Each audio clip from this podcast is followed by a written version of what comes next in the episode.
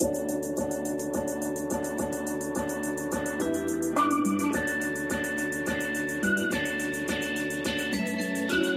everyone. Welcome back to Afternoon Girls Club. I'm Julie. I'm Andrea. So, today is a special episode that we haven't been doing an English episode in a really long time. Yeah, so if you guys want to see subtitles, just head over to our YouTube channel. And because of some special reasons, we cannot film today. So, you guys will just be seeing like Chinese subtitles. But I hope that can help you understand a little bit more about the topics we are going to cover today. So, what are we going to talk about today in English? Um, today we are going to first talk about Squid Game, but it's something that's been popular for like months. Yeah. So I guess everyone has watched it, but we are not going to talk about like the the plot because you haven't watched it, right? Me? Yeah. Oh, I finished watching it. Oh, really? Yes. So so so do you like it or? think- Let me ask this question in another way. Like, do you think it's entertaining? I think it's entertaining, but I don't really like the story. Oh, okay. So is it because of the characters or is it because of the the, the game itself? I think I don't like the character, especially the main character. Mhm. He has that kind of personality that I just want to shake his body very hard and yelling at him saying, Stop being so childish. Grow up. Be a man. I really just don't like the way he treats his daughter yes.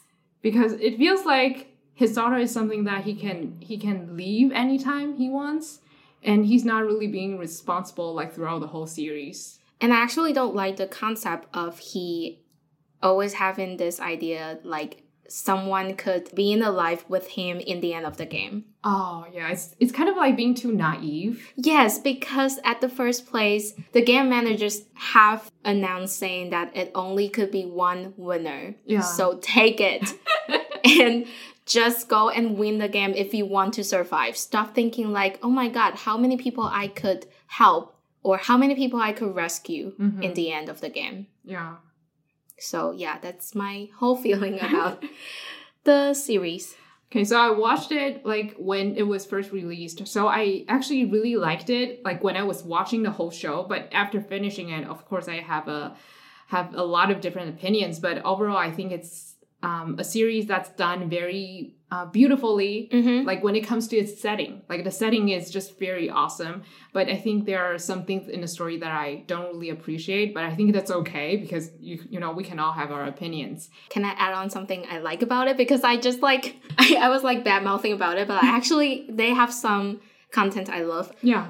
I really like how they present the first game. Mm-hmm. Like the scene was really bloody, but they have like a relaxed jazz song, which is "Fly Me to a Moon," my all-time favorite, in the background. So at first, of course, I I feel very overwhelmed, but I don't know. It's also pleasing just because I love the music so much. Mhm. So I think it's really well presented, and I do enjoy that part of the show. hmm Yeah, I also really like the way they they are putting like very different things together to make you feel uncomfortable because all those games, including like red light, green light, and what else?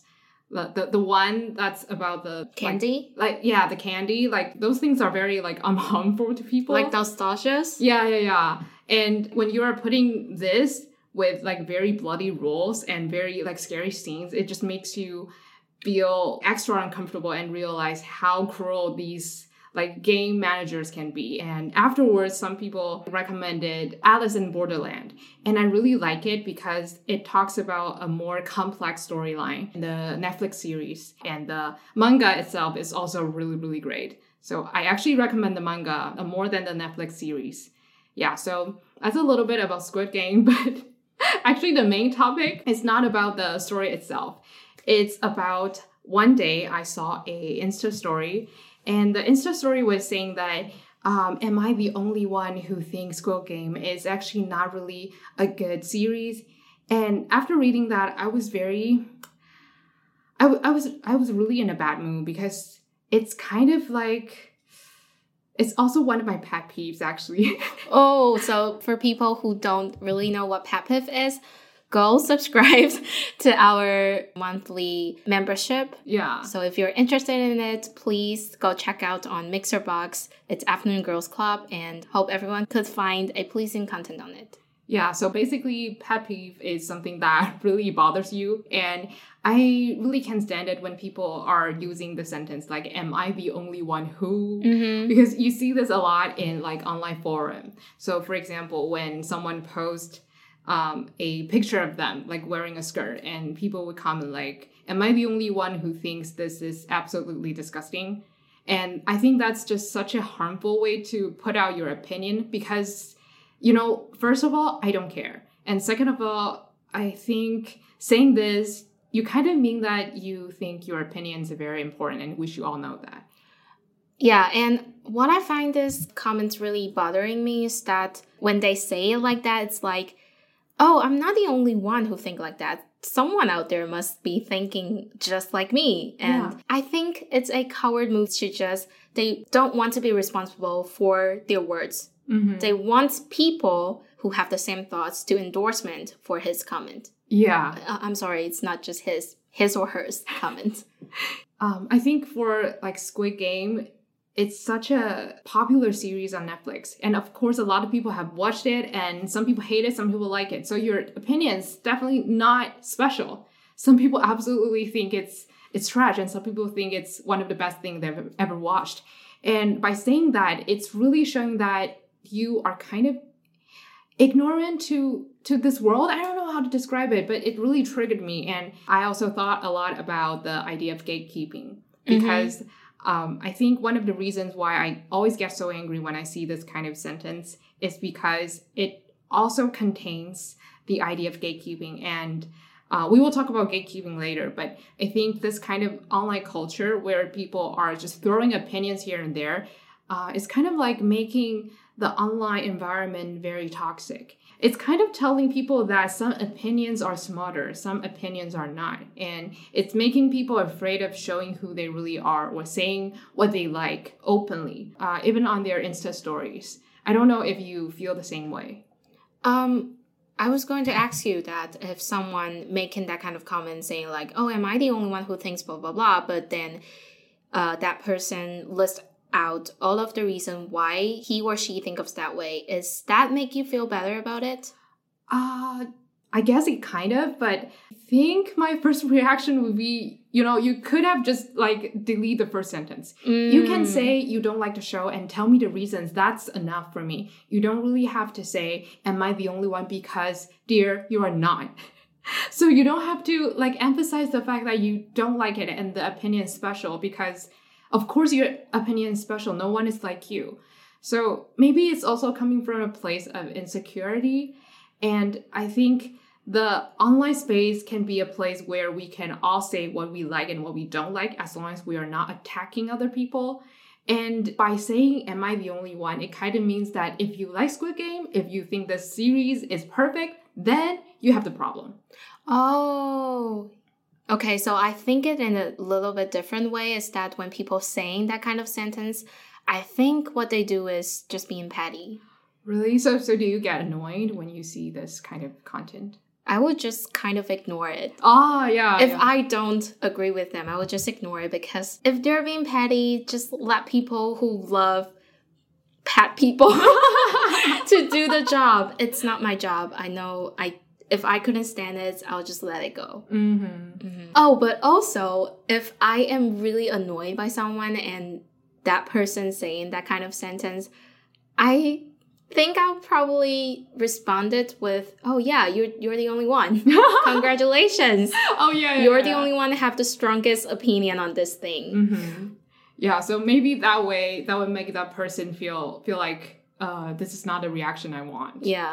Yeah, maybe that person just wanted to be whistleblower on this kind of topic. Mhm. Like, I don't know, being a whistleblower make them feel superior than others. Yeah, totally.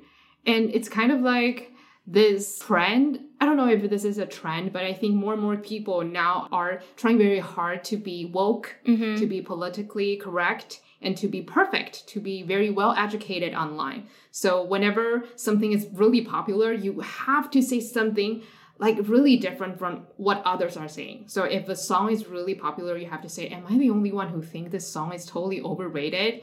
Or am I the only one who find this singer to be not that talented? I feel like you're just naming out all of the clickbait YouTube video. yeah, I'm like, no, of course not. So the better way to put it could be I don't like this song and here's why. Yeah, yeah. So of course you can think um, let's not say the name, but you can think a Korean boy group is bad and you don't like their music. You can list out the reasons why, but you don't have to drag other people down because that's none of your business. And maybe something that you really like can be a very disgusting thing to other people, but they wouldn't say it to you. Yeah, I mean, this whole sentence to me, now I feel it's just like wanted to start a war. Yeah, yeah. Just like telling people, hey, let's bring the army. Let's telling people that I don't really like this. Yes. And it's kind of creating this fear for a lot of people who might be not that confident about their own opinions mm-hmm. because when they see these like type of videos or these type of uh, Instagram stories, they would feel like, oh, maybe maybe I should hold back a little bit more. I should check if my opinions are on trend. Maybe um, if it's like smart enough for me to say it out loud. If it's not, I'm just going to like hold it to myself. And for me, it's such a unhealthy way of creating a online space because you know we are already very afraid of talking about our opinions in front of real people then now we are like even more afraid of putting our thoughts online then w- where do we talk to people like there's there's really no space for us to be ourselves without being attacked for a lot of like students, saying your opinion out loud online now is very hard because you can easily be problematic mm. or be considered dumb by your peers. Yeah. Yeah, so that's that's why I find it so uncomfortable. And I have another example. Like, have you watched Emily in Paris? Mm. It's a very famous and popular Netflix series, right? And personally, I don't like it. I don't really like the plot and I don't like the message. But still, I show this to my students a lot because I do think some elements in this show is pretty funny and pretty interesting. And I don't get it when people are trying to say, oh, this is trash. This shouldn't be like on Netflix because it's so dumb and shallow. I think you can have opinions, but you don't have to put your values and your judgment on other people and try to like change the world mm. because then the world would be so so so boring. And yes. Emily in Paris does bring a lot of people comfort after like their really hard time in in workplace. So how how can you judge people when they like it so much? Like I just I just don't see why.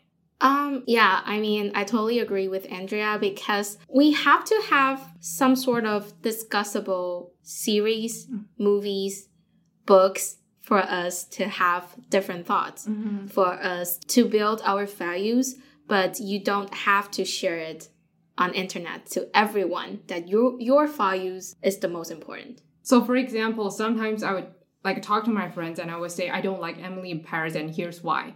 And if you like it, that's totally fine. I'm not judging you because I like a lot of things that lots of people don't like and I'm fine with it. I think it's there's a difference between like saying things you don't like and being judgmental and like trying to like put your values on other people. I think there's a slight difference and actually people can easily feel it. Yeah, so I don't know like what I hope people can get from this episode, but I just hope that whenever we are saying things we don't like, maybe we can also think about maybe you know some other people can really get a get a like a happy feeling after watching this or like listening to this. So maybe we shouldn't be too judgmental about um, the things we find disgusting or boring. Yeah, I mean, like uh, before this episode, I was just talking to Andrea about what do you think the difference between judgmental and opinionated? Mm-hmm. And I think we all agree on being opinionated is totally fine because you could definitely have your opinion on things. But being judgmental, in the other hands, are saying you are putting your values on people. Yeah. And which is, I, I just don't appreciate that. Yeah. So um, I think it's kind of like a good way to challenge yourself if you find something that's problematic. For example, you can list out the things that are not really good about this movie and or this book so that people can know like what exactly is wrong about this work instead of just saying oh this is totally trash. Because when say when you say that like people who like it can feel very attacked and they don't want to know what you want to say. And i don't think it's a good way to, of communicating. So for example i think emily in paris shows a lot of stereotypes and i think stereotypes can be a great um, I don't know, like a something funny for people to watch. But at the same time, you also need to tell people that this is stereotype. This mm. is not real. You have to critically think. So I guess I want the screenwriter to put more this kind of message in the show. But you know, other than that, a lot of things in Emily in Paris are really entertaining. And I think by saying that, people who like the show wouldn't feel so, you know, offended. Yeah, I guess that way our communication can be a little bit healthier than just saying, oh, I don't like it. And I think people who like it don't have good taste. Yeah. Yeah, I think it's also a difference between judging something and discussing something. Mm-hmm. 想要定期收听更多书虫人生的精彩书单吗？想要定期吸收更多影剧人生的心得体悟吗？ 欢迎订阅我们跟 Mixer Box 合作推出的午后女子会赞助方案。每月提供一篇节目精选主题延伸文章，以及我们的每月书单、影剧片单心得分享，外加每月 bonus 书虫人生特辑，以及每两个月一次的英文闲聊单集。现在就去 Mixer Box 搜寻午后女子会 Afternoon Girls Club，订阅不同层级的方案，为你的生活提供更多休闲娱乐的新选择。And also, uh, now I want to say something about like being politically correct because like nowadays online, if you are a famous person And if you say something about race or um, social issues that's um, very wrong, people can cancel you or people can attack you or make you apologize. And I don't think it's a bad thing because if someone does something wrong, pointing out their faults is normal, right? But like when you do that a lot and very aggressively, it's kind of making people want to perform a, oh. a, like a like an oh. act of being politically correct. So for example, I, I think a lot of people, they still have like stereotypes, but they are trying to convey messages that are like very peaceful. They are very like woke just to like get the attention of the general public, just to get the like from other people. And I don't think that's a healthy way because you're not creating a space for people to grow. I don't know if I'm being clear, but I'm actually a little bit confused because you were saying if someone wants to be famous, they probably would act out a character that is political corrected. Yeah, so um, let me give you an example. So there's this really famous like beauty YouTuber online. I don't I don't want to say his or her name, but this person has made so many bad comments about uh, people from Asia or black people. And he got canceled a lot. And after that, he was trying to be really quiet and trying to act woke. But deep down, we all know that he's still the same person. He's just trying hard to not be canceled. Oh, and now I, okay, now I understand the picture that you're saying is because of the cancel culture that makes people who already been famous would like to hide their judgmental thoughts. Yeah. To pretending like they are a good person and to gain more fan base out of it. Yeah. Because what cancel culture usually works is like if you did something wrong and we will go like unsubscribe your YouTube channel, like um, unfollow you on Instagram and we are trying to like say you are the worst person on earth. And after that, they will say, oh, I've changed. I've become a better person. You know, there's really like no gray area. It's like either you're a good person, either you're a, like a totally scoundrel. But I think there's something in between. Being a racist person is obviously very terrible, but you have to give these terrible people space and time to grow, mm. to slowly become people who are not racist. But now it's like, oh, you're racist. Change. So tomorrow you will be not racist at all. And it's like, forcing people to perform right away. That's what I feel about a lot of like really famous like YouTubers apologizing and change their image like overnight. Mm-hmm. And that's what I find very scary because we all know it's a performance, but in reality, we forgive them and we still give them attention, we give them money, we give them fame, and they're living the best life ever. But in reality, I don't really know if the society has become a better place for us to live. Mm. Yeah. It sounds like I have I have so much opinion about this world. I think the cancel culture is starting from a good point, but what I really uh, feel uncomfortable about it is that people tends to hurt them in a very bad way. Yeah. They want to destroy them, Yeah. not just cancel them. I don't know. Sometimes I feel like they just somehow want them to be quiet. yeah. It's actually quite dangerous and I just feel super uncomfortable about it because how can you make people quiet? The only way for them to choose is to somehow, Like harm themselves. yes, Or like try very extreme ways to show that they are truly sorry. yes, I have a very mixed feelings towards cancel culture because when people who are being canceled are are those who I consider to be absolutely terrible people, I do like my first reaction will be, you know, they deserve it. They are just being very bad to like some minorities. But after the first months, usually it leads to a very scary situation. People will attack their family, their appearance, their weight, you know, the, the way they talk. It's kind of totally different from the thing they were attacked in the first place. yeah, they are denying he or she as a person Yeah. to live.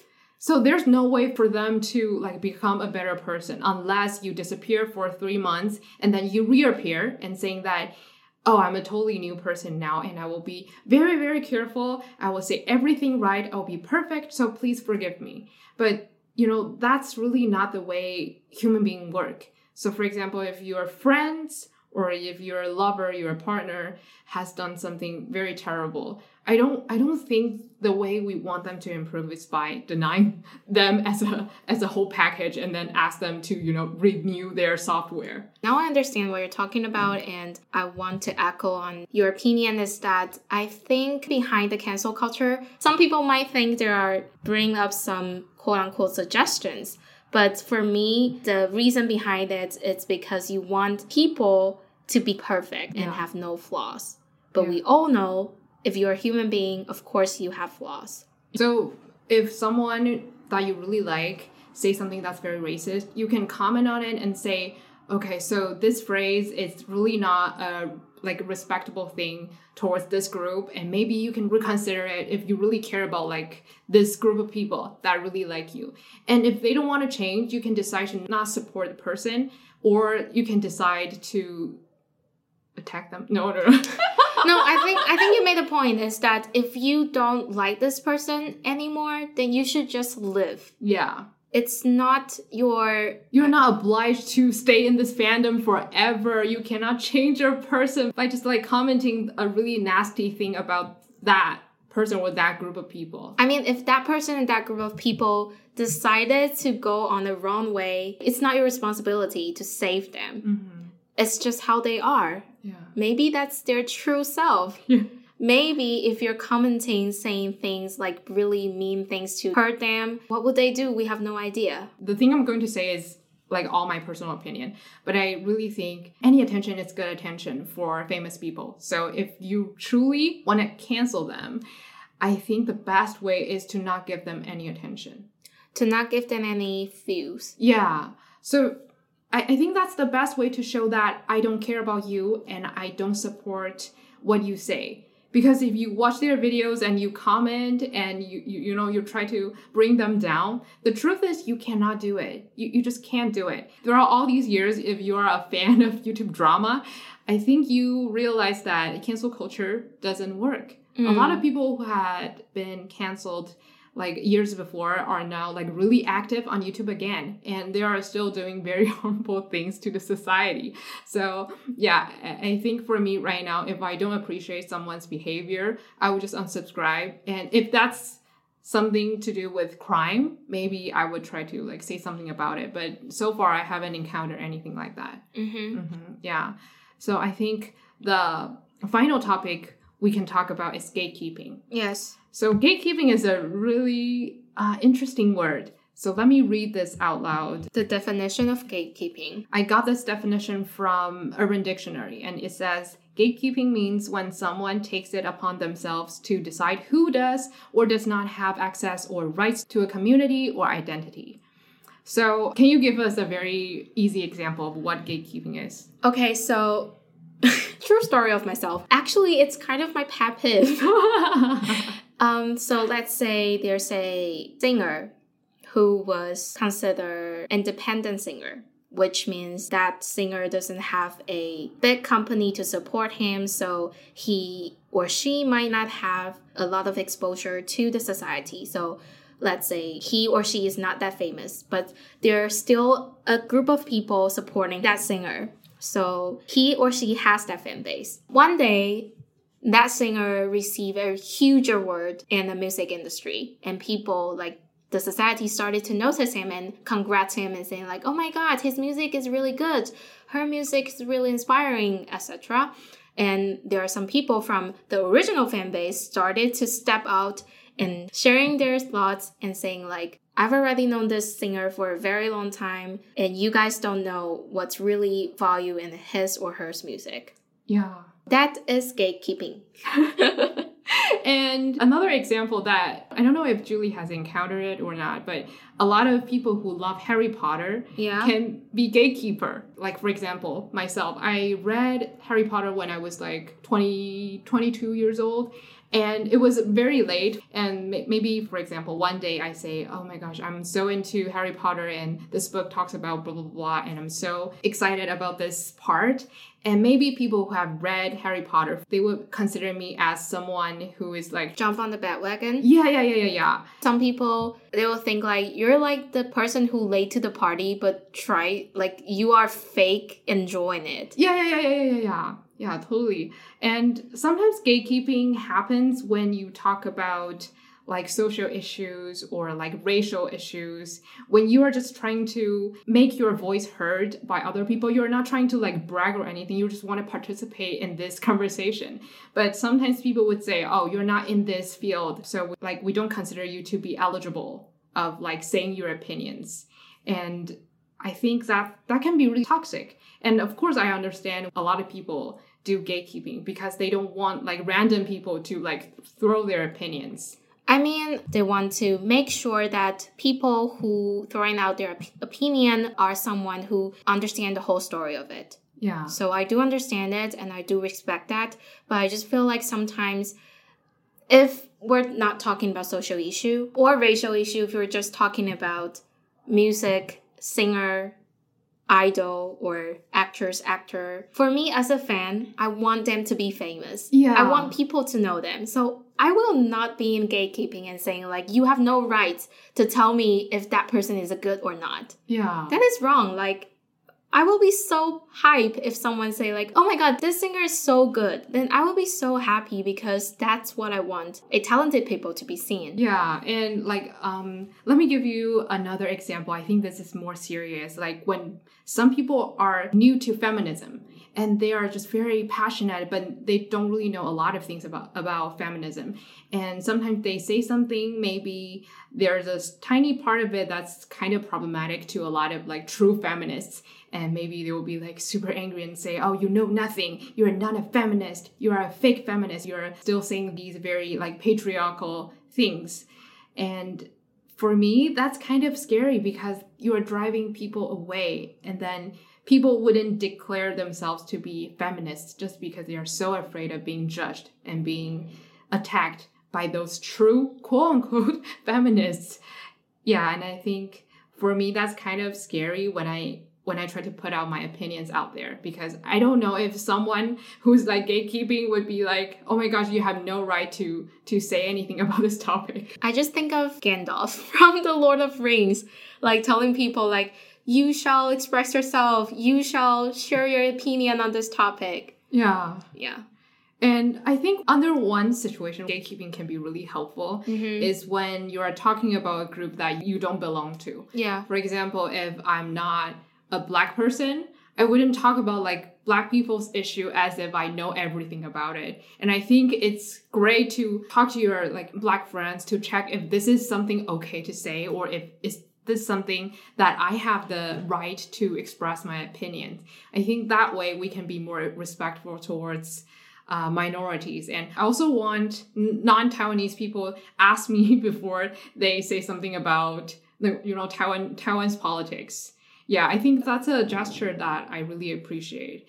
And I think gatekeeping can be really helpful sometimes, but if it's something about like a drama, like a song, you know, in the end of the day, what we want is the just like a best environment for artists to, you know, release their songs, their music, and you know, whatever they want to do. We just want them to have the support from their fans. We shouldn't do it to people who are just new to the fandom. We should like just welcome them and maybe we can share like information. We we might not be able to know everything about a topic and that's natural. Yes. In this episode we can be a little bit aggressive sometimes. I don't know. I feel like I'm, I'm being very judgmental and opinionated today, but I think it's because I've seen so many toxic things online and I feel very bad for a lot of people who kind of feel oppressed by this culture. And I just want to make my voice heard in this episode, I guess. And I think it's great to like talk about this topic with another person so that I can have a clearer idea of what kind of message I really want to like bring to this world.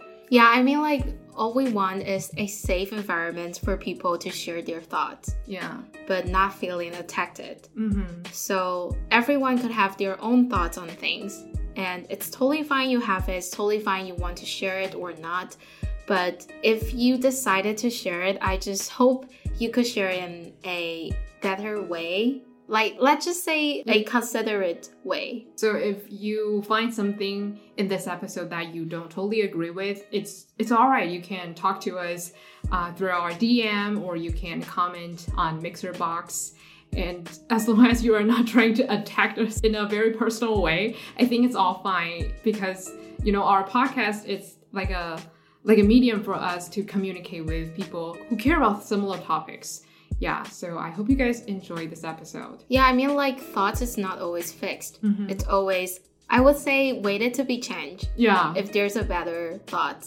I mean, I am happily to replace my thoughts. So please feel free to share what you think about this episode and what you think on this topic. So if you like this episode, you can leave a five star comment on Apple Podcasts or follow us on Instagram so that you can see many good, fun things on our Insta stories and our posts. So you can find us on Instagram by searching Afternoon Girls Club. Hope you enjoyed this episode. See you next time. Afternoon Girls Club dismissed.